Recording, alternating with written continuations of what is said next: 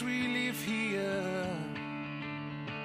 Leave the markers that is painted in our skin. And we need more than 1,000 years to understand exactly what happens here. I see crystal clear. This time it's better here. I see crystal clear. Hola a todos, bienvenidos al tercer episodio de Cómo entrar gratis a un festi. Hoy comenzamos con Crystal Clear de LA.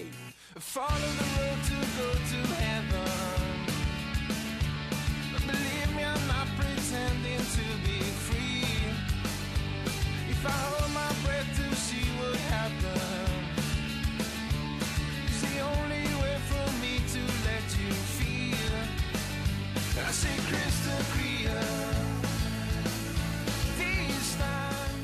Bienvenidos de nuevo a este tercer episodio de Cómo entrar gratis a un festi. Mm, Parece que fue hace dos semanas cuando empezamos y efectivamente fue hace dos semanas cuando empezamos. ¿Qué tal, Isaac? Pues bastante, bastante acalorado, pero con ganas de este tercer programa que parece que a la gente le está gustando. Yo estoy recibiendo buenas críticas, así que a seguir haciéndolo. Oye, pues nosotros encantados Exacto. con ello. Y es que hoy precisamente estoy muy contento de presentar a uno de los mejores directos de del panorama indie nacional. Igual, y vamos, no me vengo arriba diciendo eso.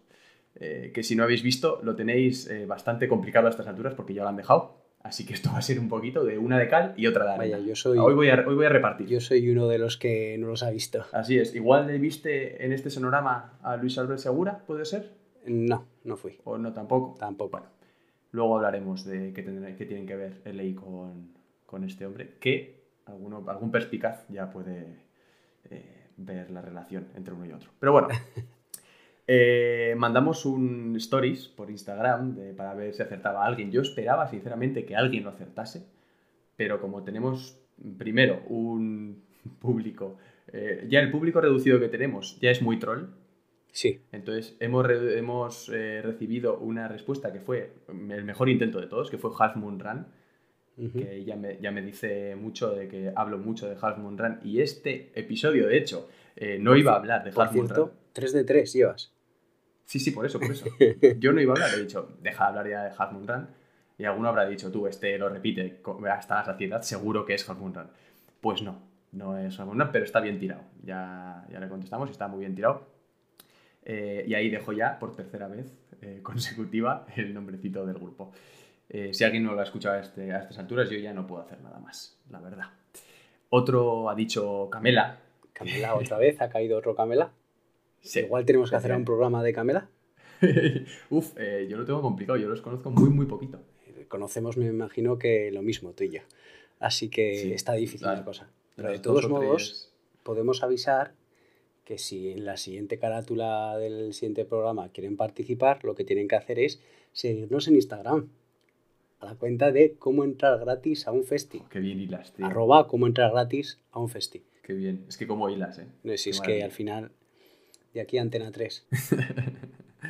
Y luego hay otra persona que también que ha dicho Andy y Lucas. Han gritado por ahí. Sí, bueno, la Andy y pareja que aparecía en la carátula podrían ser. Sí, sí. A ver, daba lugar a confusión, porque no son dos, son una persona. Y ahora veremos por qué. El A, que es un artista consagrado, que yo creo que todos hemos oído hablar de él a nivel nacional, eh, tiene unas críticas profesionales cojonudas y, paradójicamente, no ha tenido un grupo de fans acérrimo eh, que han tenido otros grupos tan consagrados como él. Es curioso. Eh, sí que hay gente que lo escucha, pero no hay ese núcleo en primeras filas que se mueren por escucharlo. Es curioso, la verdad. Porque realmente merecen muchísimo, muchísimo la pena y por eso he hecho un poco este, este podcast. Eh, ¿Para qué le llama la atención? Sí, se llama El A, como si fuese de Los Ángeles. Así que buscarle por internet mm, en su día, de hecho, no era nada fácil. Y todavía, si te metes en Spotify, hay algunos discos que no son suyos, que de repente te encuentras un, eh, un rap ahí muy rollo, pues eso, muy LA, muy de Los Ángeles. Eh, canta en inglés lo suficientemente bien, además, como para ni sospechar de que, ¡pam! El A realmente es LA. LA. Lo correcto sería llamarle LA, porque básicamente significa nada más y nada menos que Luis Alberto Ajá. que es el frontman del grupo y que es, bueno, el cantante, guitarra, compositor y que viene de Mallorca, ni más ni menos. ¿Y me quieres decir que yo la entrada de este episodio que he dicho LA lo he dicho mal? Efectivamente, Vaya. efectivamente. Solo porque canta en inglés y canta bien, ya nos creemos que no es eh, español. Que tiene mucho sentido también. Sí, la verdad. ¿Para qué vamos a mentir? Entonces sigo con ello. Eh, es puro eh, indie y rock americano. La mayoría de la gente, como digo, yo creo que se ha quedado en la superficie. Tú me has dicho que, es- que habías conocido una canción, ¿no? Sí. conocías una canción ya. Conocía solo una canción de LA y la conocí, para que De te hagas una idea, de LA. de LA, de LA. La conocí en. Creo recordar que en Twenty. Yo es que me suelo acordar de dónde descubro ciertas canciones o dónde las escucho. Y recuerdo que fue en Twenty, en, en el tablón de un amigo que puso la canción Hans. Pues puede ser, puede ser porque el primer disco es de 2009. Pues O sea, que es hace probable. 11 años. Es Es bastante, probable. es bastante probable. Sí, pues realmente eh, algunos le llamarán One Hit Group, que se llama, que por la canción Stop the Clocks, que es la que más ha petado, que es una balada como muy famosa. y-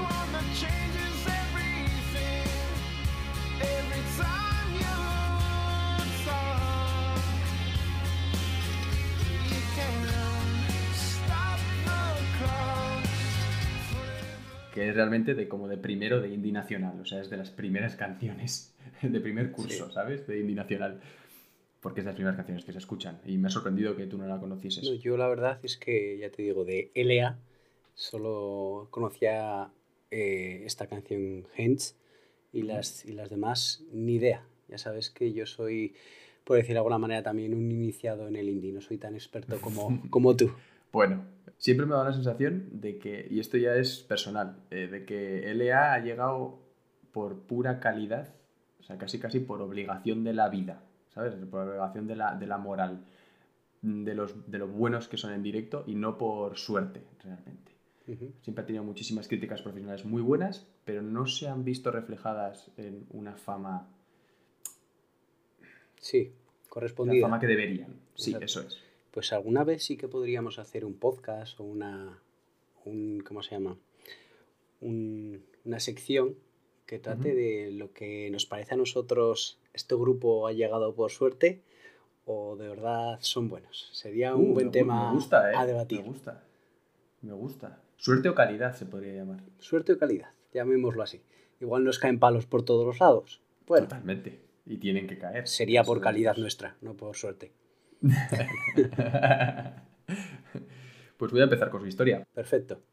En 1994, Luis Alberto ya tocaba la batería en algunos grupos de Mallorca y ya se hizo un poco famosillo por allí. Eh, se juntó con un colega y grabaron tres discos en tres años. Que no los he editado, que yo por lo menos no he conseguido nunca eh, escucharlos, pero con ello cogió experiencia para su primer álbum de verdad, que, este, que es este Heavenly Hell, que incluye tanto de Stop the Clocks como la que has dicho tú, de Hans. Eh, se juntaron con otros tres y formaron lo que ya sería el LA en su totalidad en 2009. Eh, además de muchísimas canciones como Perfect Combination, eh, la que hemos dicho, Hans, eh, la que da el nombre al disco que es Heavenly Hell, y la canción que ha abierto este podcast, que se llama Crystal Clear, que ya has dicho tú también. Hizo mm, dos giras, muchos conciertos, eh, festivales en España, en todos tocaron y eh, a partir de ahí también tel- telonean a Arcade Fire. Que no Es que no es nada. que no es nada, efectivamente. O sea que LA pegó el boom desde el primer disco, especialmente por, por su directo, se ganó la reputación de la industria musical, la crítica profesional, eh, fue revelación del año, aquel 2009 de Radio 3 y de la revista Rolling Stone. Es decir, Sí, sí. Tenía empezó fuerte. empezó muy muy fuerte, pero no se tradujo en esa fama y en esa repercusión popular como otros grupos han podido tener, como ya hemos comentado. Eh, tras eso, en 2011-2012, Luis Alberto se va de viaje por la costa oeste de los Estados Unidos. Ya hemos dicho que su estilo es muy americano, muy eh, ese rollo, entonces eh, le gusta empaparse de esa cultura. Y en seis días hace seis canciones que se traducen en un EP que lo graba en analógico, no digital, en analógico, en los estudios Sound City Records en Los Ángeles. Que entonces no se llamaba así, se llamaba de otra manera, pero bueno, era en el mismo sitio. sí, eh, se llamaba Fairfax Recordings, creo que se llamaba. Eh, otra vez mediante la discográfica Universal Music, o sea, que ya estaba ya fichado para el primer disco ya, estaba fichado por una multinacional enorme, eh, y que fue de hecho presentado en Estados Unidos y Canadá antes que aquí. Vaya. Y aquí viene cuando me voy por las ramas totalmente. Venga. Es que lo merece. Eh, Isaac, Dime. ¿a que no sabes qué discos se grabaron en los estudios Sound City Records?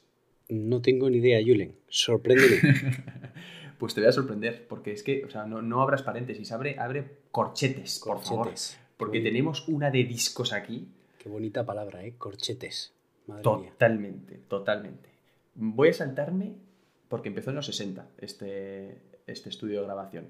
Voy a saltarme 60, 70 y 80 con Fleetwood Mac, con Santana, con Tom Petty, con Rick Springfield, mucha gente de la época muy buena y que lo petaron entonces y estaban de moda. Pero es que cuando todo estaba perdido, eh, la grabación digital estaba ganando terreno y eso no se sostenía, llegaron un tal Dave Grohl, un tal Chris Novoselic y el colega Kurt Cobain en el 91 y grabaron el Nevermind de Nirvana en esos estudios Vaya, vaya. y, y poco más te voy a decir. No hace falta, Eh, no hace falta decir mucho más, la verdad. a partir de ahí, todo el mundo quería grabar en analógico. Todo el mundo quería grabar en el sitio donde Nirvana grabó su Nevermind. ¿Y quién llegó un año después por ahí? ¿Te suena un tal Tom Morello? Me suena Tom Morello. Pues es el guitarra de Rage Against the Machine. Sí, sí, sí, sí, exacto. Pues el primer disco con la hiperconocida Killing in the Name, Off. no, sino el Off. Buah, pues yo siempre digo Killing the Name Off. Es un fallo que Killing, tengo. Killing in the Name en el 92. Llegaron los colegas estos y grabaron el álbum debut y homónimo de Rage Against the Machine. Otro pedazo de disco icónico. Sí, sí, totalmente. Una, un disco que marcó eh, un antes y un después también en el rock. Totalmente. Eh, Kius, que igual se conoce menos, pero es de un estilo, eh, se llama el stoner, que es eh, la mezcla entre el metal y la marihuana. Vale. Por eso se llama stoner. ¿Vale? Y es un, un subgénero del metal que fue muy potente en los 90. Y estos Kius eh, son como uno de los padres del, Sí. del género, básicamente. Y el guitarra entonces de Kius, igual te suena Queens of the Stone Age Queens of the Stone Age, correcto. y Eagles of the Death Metal también. Eagles of the Death Metal también. Que comparten Pues- guitarrista, no. El guitarrista, y alma el mater, guitarrista de. Y cantante. El guitarrista y cantante es el batería de eh, Eagles of the Death Metal, creo recordar. Pues, pues este hombre es Josh Homme, Sí, que es otro mítico exacto. que también grabó en ese estudio con Kius. Y de hecho, años después grabaría con Queens of Stone Age también en el mismo estudio. Eh, y no, no paro, ¿eh? O sea, tenemos unos cuantos más que se grabaron ahí en esos Cuéntame. 90. Eh, Tool, por si a alguien le suena, Tool, eh, también. también grabó Undertow, que son los padres del metal progresivo también, otro subgénero ultra... Bueno, eh, dentro de lo que es el metal, tanto el stoner como el, como el progresivo son eh, considerados como de culto, digamos. Llegaron un tal Serge Tankian y Daron Malakian. Mm, Ahí ya me pareja. pierdo, ahí ya me pierdo un poco. Sí, y si te digo System of a Down, Sí, entonces sí. Ya me sonaba a mí algo el Malakian. El Malakian me sonaba ya. Pues el álbum, álbum debut y homónimo también, del mismo título, System of a Down, se grabó ahí también, un par de años después, Vaya lugar para grabar discos, madre mía. que son eh, pa- los padres también del rock progresivo. También. Eh, un eh, Red Hot Chili Peppers grabó otro disco allí. Que por cierto, después. sustituyen a Taylor Swift en el Maf Cool del año que viene. Porque Oh. Taylor Swift se cae del cartel, pero entran, para mí, pisando muy fuerte, los Red Hot Chili Peppers. Es que es... Es que a mí me gustan mucho. A mí me gustan mucho. Y vamos a ir acabando, pero mm, vamos, siguen estando a ni- niveles estratosféricos de grupos. El Iowa de Slipknot, que el segundo grupo de Slipknot también se grabó allí. otros que son los mayores exponentes del death metal heavy metal, por lo menos a nivel mainstream del mundo. Correcto. Eh, el Death Magnetic de Metallica, de los Metallica ya ultra consagrados, etcétera, que es no sé si del 2006 o así, o sea, es como la segunda época de, de Metallica. Otros padres del thrash metal también grabaron allí. Y el Suck It and See de los británicos Arctic Monkeys también se grabó allí. O sea, una salvajada. Vaya, solo grabar en ese estudio ya. Bueno, pues ahí estaba Luis Alberto grabando su, su EP. De todas formas, quería añadir eh, Dave Grohl, que ya hemos comentado que además de ser batería de Nirvana, luego fundó Foo Fighters. Foo Fighters, sí, correcto. guitarra de Foo Fighters. eh, ha dirigido un documental que está muy chulo, que yo lo he visto a raíz de estar investigando para, para esto, para este podcast. eh, un documental sobre eh, Sound City Records. Ah, sí. Y merece la pena, es muy es súper ameno, es una hora como de historia y la otra media hora de un, de un disco que hicieron para... para Pues lo veré porque me suelen gustar además los, los documentales con historia musical. Además, Está muy yo te recomiendo, ya que has hablado de ellos, hay un documental de The Eagles of the Death Metal. Es un documental un poco oscuro porque este grupo fue el grupo que, que tuvo un atentado en, en Francia. En París, sí. Y, Una Bataclan, ¿no? y cuentan la historia de, de ese atentado y la verdad es que se te ponen un, polo, un poco los pelos de punta. Mm. Y con todo esto, eh, el EP de Luis Alberto ahí, de Mallorca, mm, Sí. pasó, pasó totalmente desapercibido. A mí, yo cada vez que lo intento me parece igual, es como muy descafeinado. A mí me deja muy frío. Sí. Eh, a él le encanta. De hecho, eh, he leído alguna entrevista y dice que es el- su favorito. Es de, lo- de todo lo que ha hecho es su, su trabajo favorito. Eh, Pero yo creo que es más eh, por, por dónde estaba, por cuándo, por cómo, que por lo que salió de ahí. Sí, por, más que nada por el misticismo de grabar en esos lugares. Claro, es que eso tiene que ser una maravilla. Y lo que vamos a escuchar ya, ahora mismo, es de su segundo disco que salió en 2013, que es con una apuesta bastante parecida al primer disco, pero para mí es como si le hubiesen puesto una capa de niebla entre medio. Ya, ya veréis por qué. Esto es Under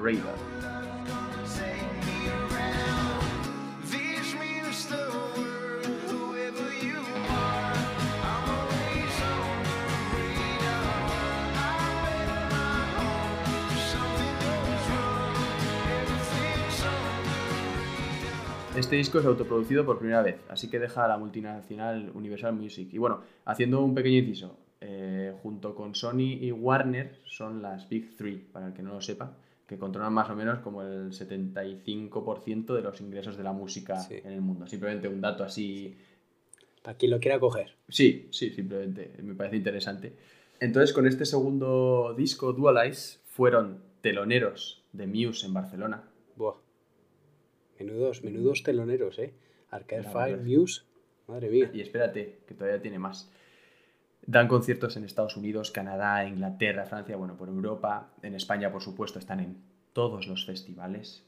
En el Decode, de hecho, iban, por ejemplo, detrás de Falls, que no sé si conoces, pero que acababan de sacar su Holy Fire, que fue la canción que lo petó, que fue el My Number. Sí. ¿sabes? Lo petó muchísimo. Eh, abrieron para Lana del Rey en el festival de Pedralbes, Sí. Madre que es mía. un festival que se hace cada día, o sea, no es un festival al uso, sino un día, cada día se hace un, Un concierto. un artista, Sí. o sea, que digamos que como tal telonearon Sí. a Lana del Rey. Eh, si ves el, el BBK Live de 2013 te vuelves loco. El cartel es una locura y ahí están ellos. O eh, abrió el concierto de Placebo en Madrid. Madre mía. Sí, bueno, ha sido buen telonero de unos grupazos bastante, bastante grandes. increíbles. Y a estas alturas hay que decir que Luis Alberto vive de la música. ¿Sigue Vale. viviendo de la música? No, me refiero, eh, bueno, sí, sigue viviendo de la música, ahora a estas alturas sí, pero entonces ya, en 2013, ya vive de la música, ¿vale? Que no es poco, me Sí. refiero, o sea, estoy diciendo como algo eh, increíble, vamos, que es, que es muy, muy, muy complicado vivir de la música. Por mucho que eh, telonees a esta gente, hay muchos que todavía no dejan su, su trabajo, Sí. realmente, porque no les da. Como nosotros, ¿no? Que todavía no podemos permitirnos el dejar nuestro trabajo. Por ejemplo, Para dedicarnos al podcast. Nosotros, sí, nosotros que hemos teloneado a, a A, Muse también, sí. a- ¿Cómo se llama el programa este Europa FM? ¿A tú eliges o yo te pongo? No me acuerdo cómo. Ni idea. Pues buenos teloneros somos entonces, ¿no? Sí. Y entonces volvió a California, más concretamente a Long Beach, a empaparse otra vez de la cultura, del sol, y allí grabaron su tercer disco. Y en este sí que se nota más eh, evolución, más variación entre canciones. eh, sigue siendo como ese rock americano que les caracteriza, pero un poco más seductor. Que me gusta esa palabra que he encontrado, seductor. Más sorprendente. Este tercer disco, lo digo entrecomillado porque recordemos ya tenía otros tres grabados antes del primero como tal, pero bueno, tercer disco, eh, From the City to the Ocean Side, entró en el puesto número 9 de la lista de ventas en España. Y siguió recibiendo muy buenas críticas profesionales y en este caso fichó por Sony, que es la otra multinacional que ya hemos hablado, con los que grabaría sus dos últimos eh, discos. Y esto es una cosa que decía entonces cuando sacó el disco. Mm, he hecho siempre lo que he querido. Nadie me ha dicho que cambiase una cosa, que lo hiciera de una u otra forma. Eh, y tengo el poder como del 90% de las cosas que se hacen con mi música. ¿no? De eso que se dice de Sí. fichas por una multinacional y te vendes, etcétera. Bueno, pues supongo que habrá que verlo eh, caso por caso. Sí, exacto. Al final esto es, según qué artista, me imagino que, oye, que si no lo haces así vas a vender cero. Habrá algunos que les Pues- dará más manga ancha, otros menos. Pues sí. Y en ese momento hay que tener en cuenta que el management, digamos, lo llevaba Live Nation, que es otra pedazo de empresa que seguramente más de uno habrá comprado entradas, por ejemplo, eh, de su plataforma. Y como ya hemos dicho, Sony eh, velaba por los derechos económicos. O sea que había gente encima, bueno, no sé si encima o alrededor. Sí. Tenía un colchón le- importante atrás. Sí, un poquillo, sí. Y habla también de que no cree en el éxito, de que no le importa lo de pegar el petardazo, eh, lo que quiere crear es un trabajo sólido de base y si al final acaba gustando en masa, pues bien, pero que no le preocupa ni le obsesiona, cosa que está, pues dice mucho de esa persona. Vale, y yo ahora te pregunto a ti, ¿tú crees que eso es cierto?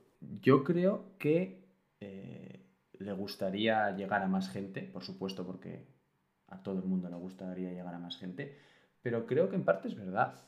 Creo que es- le gusta hacer las cosas bien. Igual, no digo que cuando está solo diga, joder, mm, con lo bueno que soy y lo poco que me conocen. O sea, a eso me refiero, que No. yo, por ejemplo, yo no soy de los que se cree del hecho de decir, oye, quiero hacer un buen trabajo, vale, eso te lo compro, pero quiero hacer un, un buen trabajo para que sea reconocido. Si al final eres- haces un buen trabajo y eres poco reconocido, eso a ti te tiene que sentar bastante, bastante mal. A eso es a lo que Hombre. me refiero. Si la economía depende de ello, obviamente, pues importa, sí. Claro, claro. lógicamente. Pero si estamos hablando de un podcast amateur de dos amigos, eh, así, ¿eh? poniendo un ejemplo al azar, Sudando a 37 grados en la habitación, pues sí. pues sinceramente, pues, las, las 24 personas que nos escuchan, eh, maravilloso. Perfecto. Bienvenidas sean. Perfecto. Bienvenidas. sean. Si alguna vez ganamos un dinero, haremos una cena. Totalmente. Pagadas a, Para- paga- para pagadas a medias, ¿eh? Pagadas a medias, todo a medias. Sí, sí, tendremos dinero para pagar tú y yo. Exacto, lo nuestro, Para lo nuestro. Los demás, mucho, todos a como- medias. como- mucho será, mucho será si tenemos, si nos llega para eso. Pero bueno, así se abre este tercer disco con Living by the Ocean.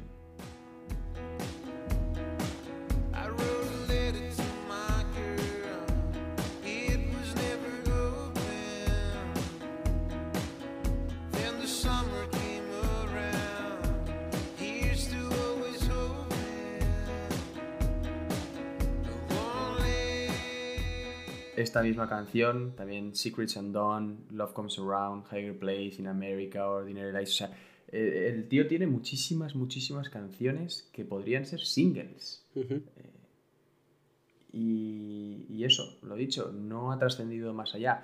Durante esa gira de 2015 pasan por todos los festivales españoles, una vez más, eh, y luego se van de- eh, por Europa con los irlandeses Codaline, ¿te suenan? Un poquillo. No los he escuchado mucho, pero sí me suenan. Al menos el nombre sí que me suena. Sí, yo tampoco los conozco mucho, pero es un pop rock muy del rollo, les va, vamos, como anillo al dedo. Eh, que de hecho estos Codaline han presentado este mismo mes de julio el cuarto disco que, que he visto. Y se fueron de gira a México con Franz Ferdinand, LA. Madre mía. Menudo. que también, que también está muy bien. Joder, que sí está bien. Menudo grupo se ha teloneado. Simplemente por verlos ya con, con ellos, ya eso merece la pena. Totalmente. En 2017 publican el cuarto disco, King of Beasts, y, y dice que no para, que no puede parar, porque imagínate, si en 2015 sacan el, el tercer disco, eh, una gira que, es, que duró mucho, pues creo que decía que paraba, que paró un mes, y ya eh, un mes después sacó otro disco, y decía que no podía parar ni económica, o sea que tampoco es que le vaya Sí, que no- maravillosamente no, bien en no esa- iba sobrado. sobrado, ¿no? Vivía de ello, pero no sobrado. Pero también psicológicamente, que no podía parar. Y yo personalmente creo que es este el disco culmen de su carrera. El primero es muy bueno, el Heavenly Hell es muy bueno, pero este es el más experimental, también el más pop, pero está como el más dirigido. O sea, todas las canciones tienen su fin y está muy claro el fin. Y lo que te decía, sobre todo en este disco, cada canción es un puñetero single. Todas tienen su propia identidad. O sea, ha sido dificilísimo elegir una canción, dificilísimo, para poner que represente a este disco. Sí, yo que no, yo que no, vamos, ya te he dicho que no soy de, de haber escuchado LA, ya lo digo bien, es que ya me sale hasta, hasta perfecto decirlo. Eh, le tendré que echar un vistazo a este, a este disco que me nombres. merece la pena empezar por ahí porque está muy, muy, muy bien.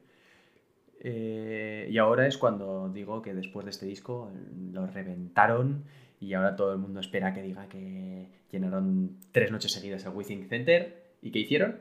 Nada, No, no. En, a finales de 2018 pararon indefinido de su actividad. vaya, Maravilloso. vaya. Año y poco después de sacar el disco. Después de una gira por España y por Europa con otro grupo que se llama Band of Horses. Madre mía, también. También se fueron por, por Europa con ellos. Entonces, ¿qué es lo que he hecho para elegir la canción que va a representar a este disco? Pues dejárselo al propio Luis Alberto, que en una entrevista dice que es la que mejor define el concepto del- de su cuarto y último disco, que se llama Killing Me. Así que, disfrutar.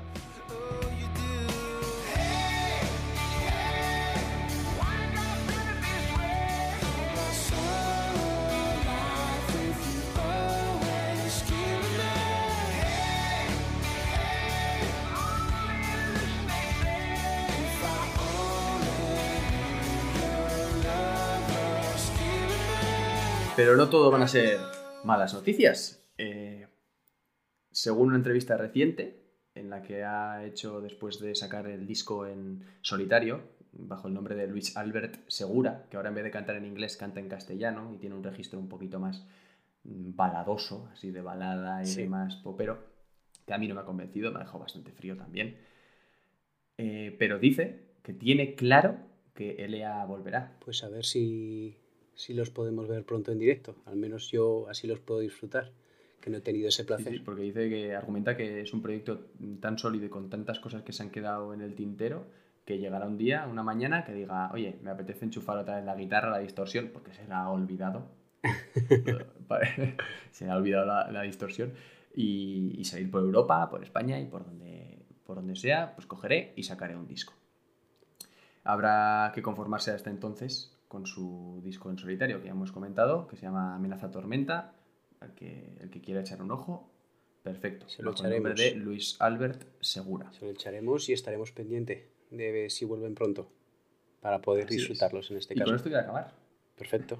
Bueno, pasamos a la, se- a la sección número 2 que te toca Exacto. a ti. Pasamos al, al bucle. Pasamos, creo que le hemos llamado ya la, la anterior veces, ya les hemos llamado bucle. Lo vamos a llamar así a esta sección, el bucle, ¿te parece? Me parece estupendo. Las canciones que en esta última semana más han sonado. Yo voy a decir que las canciones que más han sonado, sinceramente, ha sido el último álbum de Oliver Tree. Pero después de nombrarlo la semana pasada, me parecía bastante mal el traeroslo otra vez.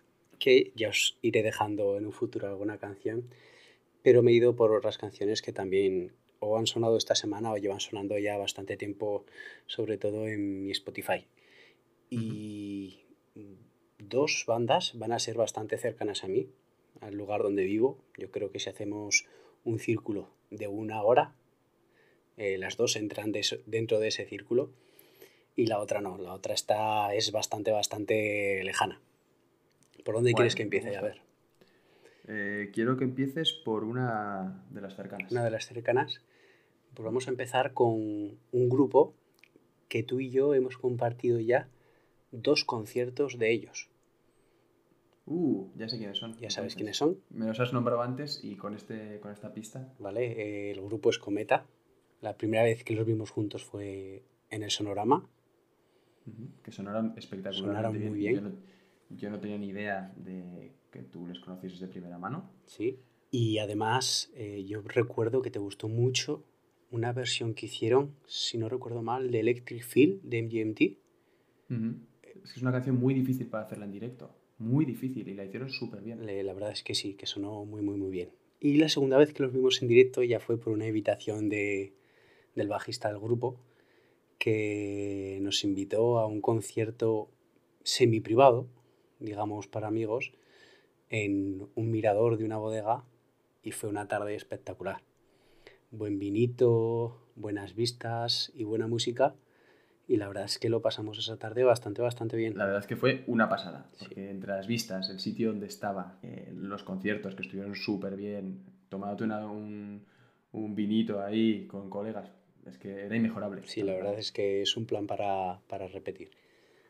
El otro día eh, escuché a mi hermano escucharlos porque es un grupo que le gusta bastante y me acordé de ellos y os traigo la que para mí es la canción que más me gusta de su último disco, que es Final.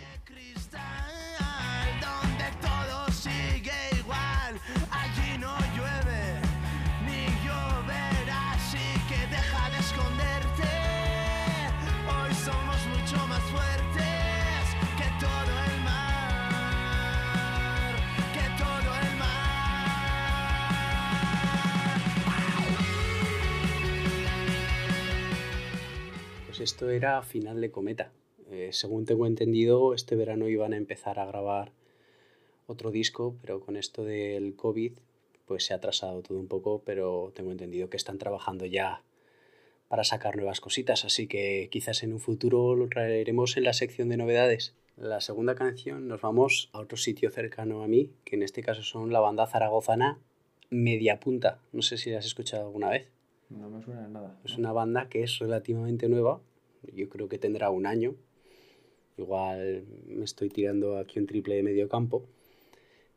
Antes se llamaban Los Crápula, si no recuerdo mal. Es- pues eso sí que me suena. Y es una banda que la primera canción que ha sacado, o al menos por la que les he conocido yo, ha sido una canción en colaboración con Diego Ibáñez, el cantante de Carolina Durante. Es una canción que yo llevo ya un tiempo escuchándola y que no para de sonar tampoco en mi Spotify. La canción es Fantasmas. Eh, ¿Cómo la definiría esta canción? Es un rock, es un punk, eh, pero tampoco es un punk rock convencional. Ahora cuando la escuches te darás cuenta y a mí me parece una canción para chillarla, como puede ser Carolina Durante, que chillas mucho en los festivales, en sus conciertos. Es una canción esta que te voy a poner para chillar en un festival. Y ya verás cuando escuches el estribillo que te va a dar a ello. Así que aquí te presento Fantasmas de Media Punta.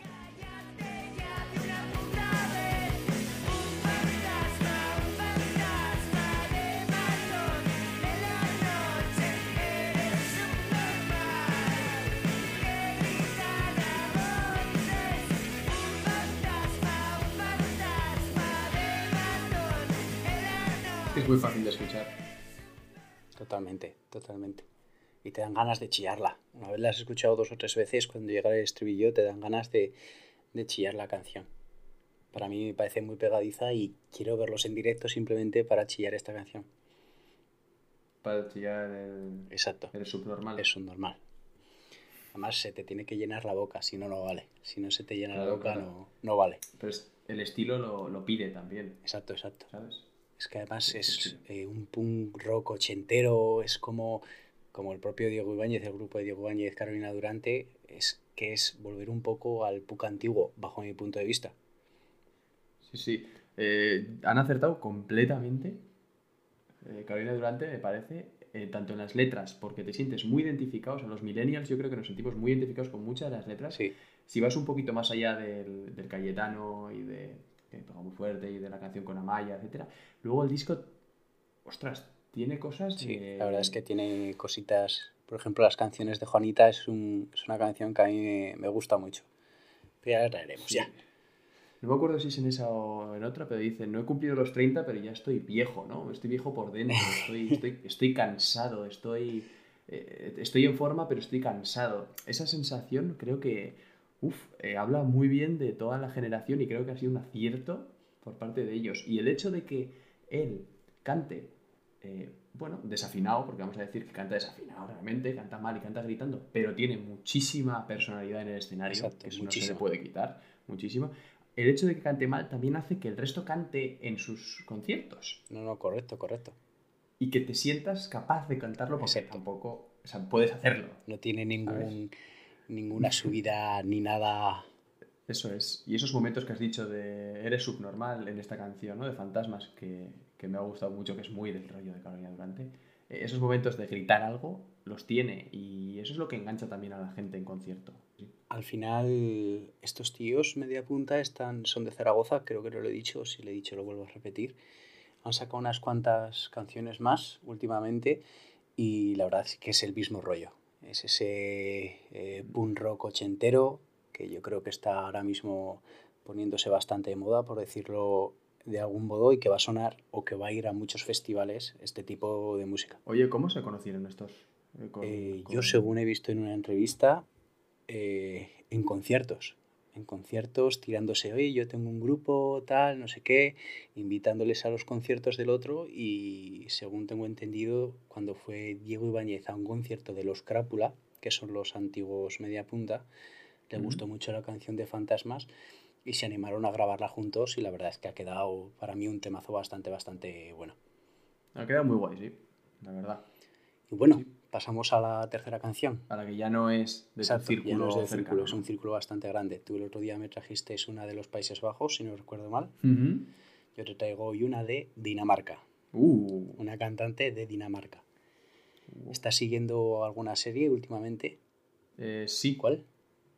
Altered Carbon. Mm, pues no me sirves, no me sirves.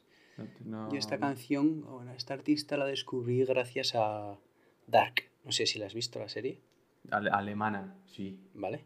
Vaya, o sea, pero una serie de, de ir con papel Exacto. y boli, ¿eh? Eh, ¿La has visto? Vi la primera temporada, empecé a ver la segunda y dije... No puedes. O sea, estuve un minuto Sí. viendo la serie y dije, no puedo verla porque Exacto. no me entero de nada. Si ya no me enteraba antes, ahora tengo que volver a otra vez a ver la primera A temporada. mí me pasó exactamente lo mismo. Llegué a la segunda y dije, no la voy a ver, porque tengo que ver otra vez la primera temporada. Y hace un mes sacaron la tercera y empecé desde la primera temporada para ver. Ahora estoy ya por la segunda, ya voy por el tercero, el cuarto. No, ¿Y- y por qué el tal octavo. va? Bien. Cada vez es más enrevesado. No voy a hacer spoilers, pero cada vez es más enrevesado. Pero en Dark descubrí en la primera temporada, descubrí a esta artista y yo creo que fue un conjunto de todo. Un conjunto de que la serie me estaba gustando y que cuando más te empiezas a enterar de la cosa, suena esta canción explicándotelo todo un poco. Emparejándote los personajes de un tiempo actual con el tiempo pasado. ¿Eso cuándo fue? ¿En el último capítulo No, puede ser de la En primera el tercero temporada? creo ¿O que es cuando empiezas a verlos ya un poco emparejados, que son Que empiezas a enterarte un poco de Sí, va son- esto. dos minutos, un minuto con la canción, imágenes, comparando las imágenes, eh, digamos, las caras de los personajes en la antigüedad Ajá. y en el En el presente. presente y en el pasado. Y sí. yo creo que es ese cúmulo de cosas que la verdad que hace mucho tiempo estuve enganchado a esta canción muchísimo, porque vas a ver la voz tan especial, sobre todo en el estribillo, ese efecto, esa Ujú. voz que pone. Y la verdad que a mí es una canción que un poco, por decirlo de alguna manera, me, me hipnotiza. Así que te presento a, la, a esta chica de Dinamarca, Agnes Obel, y el tema Familiar.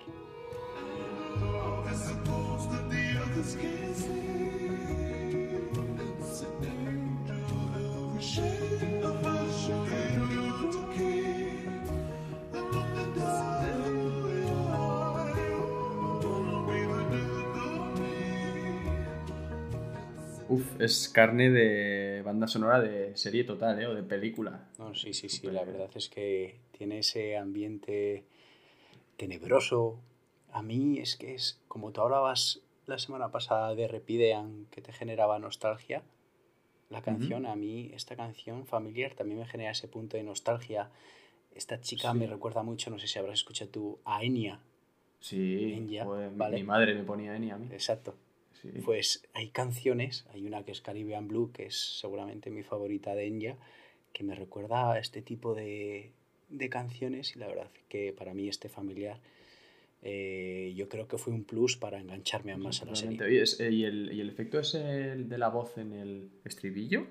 ¿Ese es ella? Eh, Porque parece un hombre, Sí, ¿no? parece un hombre, pero yo creo que es ella, con algún efecto seguramente, pero según he visto en, en algún vídeo en directo, hace ese efecto como un poco gutural, por llamarlo de alguna manera, lo hace como metiendo la voz un poco para adentro Ah, y igual le mete algún efecto también directo, pero eso ya no sé decirte si lo hace de esa manera o no.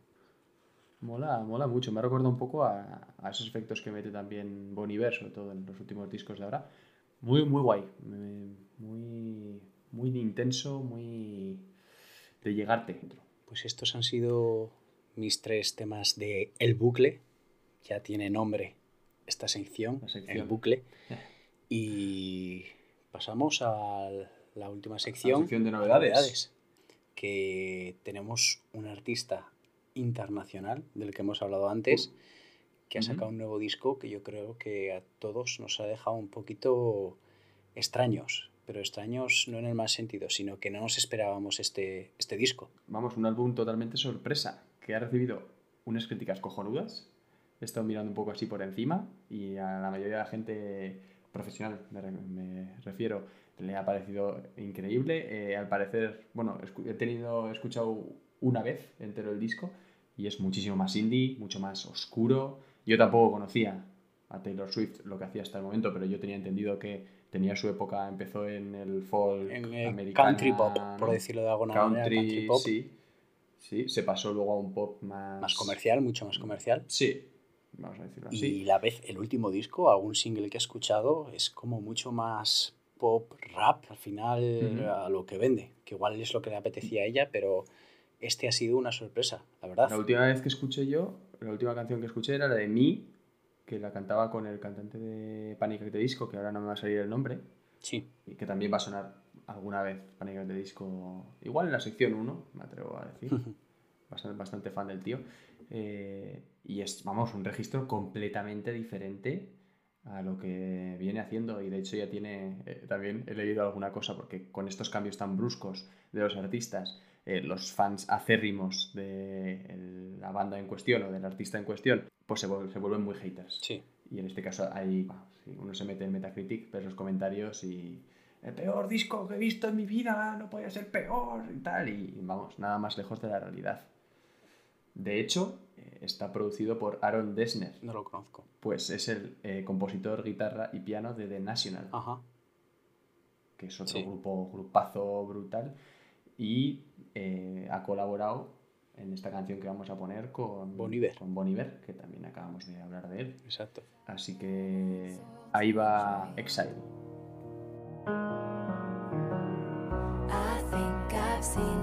Before, and I didn't like the ending. I'm not your problem anymore. So who am I offending now? You my crown. Now I'm in exile, seeing you out. I think I've seen this film before.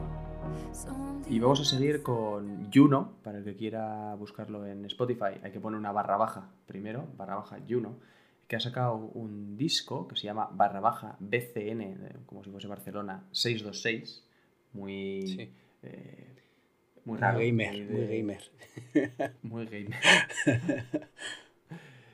que eh, te sonará mucho porque es una colaboración entre Marty Perarnau, que es mucho, Ajá. ¿vale? Eh, con Zahara Con Zara. que todo el mundo conocerá, que escuche aquí pues, probablemente. Eh, de hecho, el propio Marty Perarnau es, en las giras es el teclado y hace de coros también. Sí. Incluso llega a cantar alguna Sí, creo canción que alguna canción canta con Zara. Sí. Eh, que se mueve muchísimo, es eh, productor también. eh, es un tío que hay que tenerlo en cuenta porque va a ser muy, muy importante. Sí, o sea, ya lo es, pero más aún a nivel español. Me refiero a Martí Perarnau. Y se han, se han unido, han sacado disco del nombre que, ya he dicho. Y esta es la canción que le da precisamente nombre al disco, que no voy a repetir. Así que con todos vosotros, barra baja y uno. Yo ya te dije que todo esto pasaría. Aquí en la estratosfera somos tu película favorita. Quiero ponerte en todas las escenas de la mañana.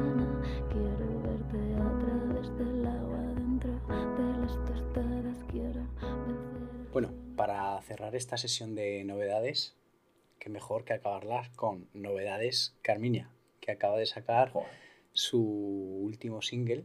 Lo ha sacado esta semana, si no recuerdo, hace, hace seis días. Que por cierto, además, acompañando a este single, ha sacado unas camisetas que están bastante guapas. Yo, por cierto, ya me he pillado una que las venden a, a precio de coste. Y la verdad que yo me, me he pillado una y habrá que lucirla. Tre- algún 35 día. euros. No, no, 5,26 Precio de coste. euros creo que valen las camisetas. Sí, sí, las han sacado a precio de coste. Pagas la camiseta y el gasto de envío. Han sacado 3.000, las sacaron en amarillas y ahora han sacado otras 3.000 en negras. Y yo creo que, bueno, pero no, me he cogido la, la negra. Y aquí nos presentan su última canción, Mucho Nivel. Ellos lo bailen con mucho nivel, mucho nivel.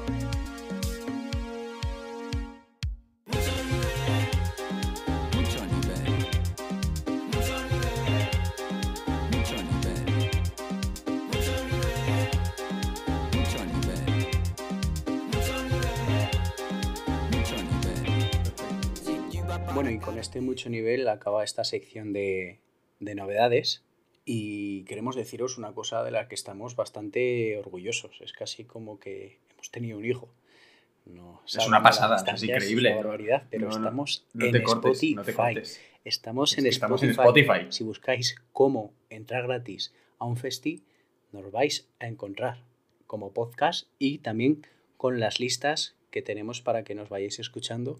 Que la verdad yo de vez en cuando me las pongo y se hacen bastante, bastante entretenidas. Es una pasada el estar en Spotify. Estamos en Spotify, busco- volvemos a repetir. Yo, yo que utilizo Spotify muchísimo, me busco una media de 37 veces a la hora, más o menos, eh, solo por decir, es que lo flipo. Es que estamos, es que estamos. Eh, ¿Hemos dicho ya que estamos en Spotify? sí, Estamos en no, Spotify. ¿le he dicho? Yo creo que no. Estamos en Spotify No. si buscáis cómo defender a un asesino. Así que nos podéis buscar ahí en un momento y aparecemos. Lo dicho, lo que hemos dicho al principio, también si nos queréis seguir en Instagram, Twitter también tenemos, es arroba como entrar gratis a un festi. Y ahí os esperamos. De vez en cuando adelantamos las carátulas, jugamos con vosotros a ver si adivináis quién es el próximo artista y hablamos un poco de música. Que de hecho poco a poco vamos cogiendo a más y más a gente que quiera responder a Exacto. No pasa nada porque pongáis tonterías. Estamos para eso también. Precisamente estamos para eso. Luego ya la seriedad ya pues para otros. Para otro rato, sí. Así que vamos a acabar ya con Hans, que es el- la debilidad personal que tengo, que sí que fue un... eh, bueno, pegó bastante fuerte del primer disco de Gemini Hell. Eh, he estado a punto de poner también Helsinki, que me gusta mucho, que es del último disco, pero de eso que dices mamá o papá, y al final pues he tenido que elegir. Eh, así que vamos eh, a acabar ya con esta canción. Eh, nos vemos la semana que viene. Exacto. La semana que viene nos vemos. Hasta luego. Hasta la próxima.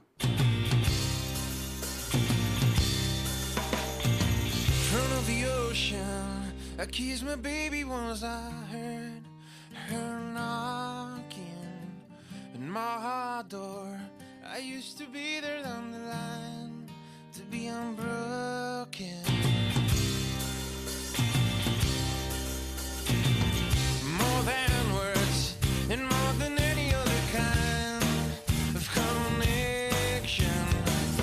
What we used to tell each other what we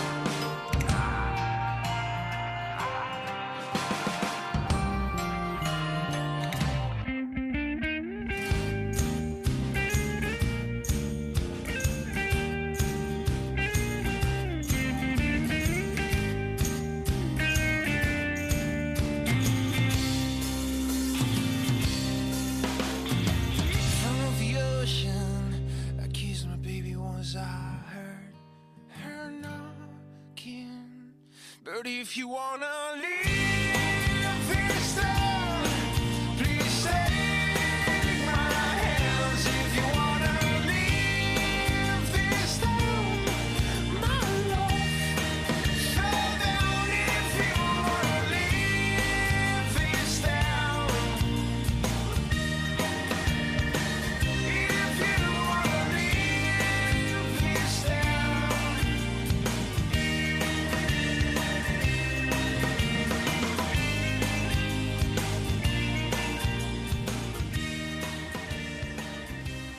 Vamos, resumiendo, que despegó de su carrera.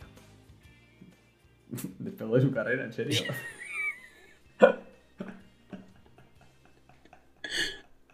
Ay. Vamos, resumiendo, que despegó su carrera. Joder, qué mal. Vale, no voy a decir esa eh. puta frase. Claro.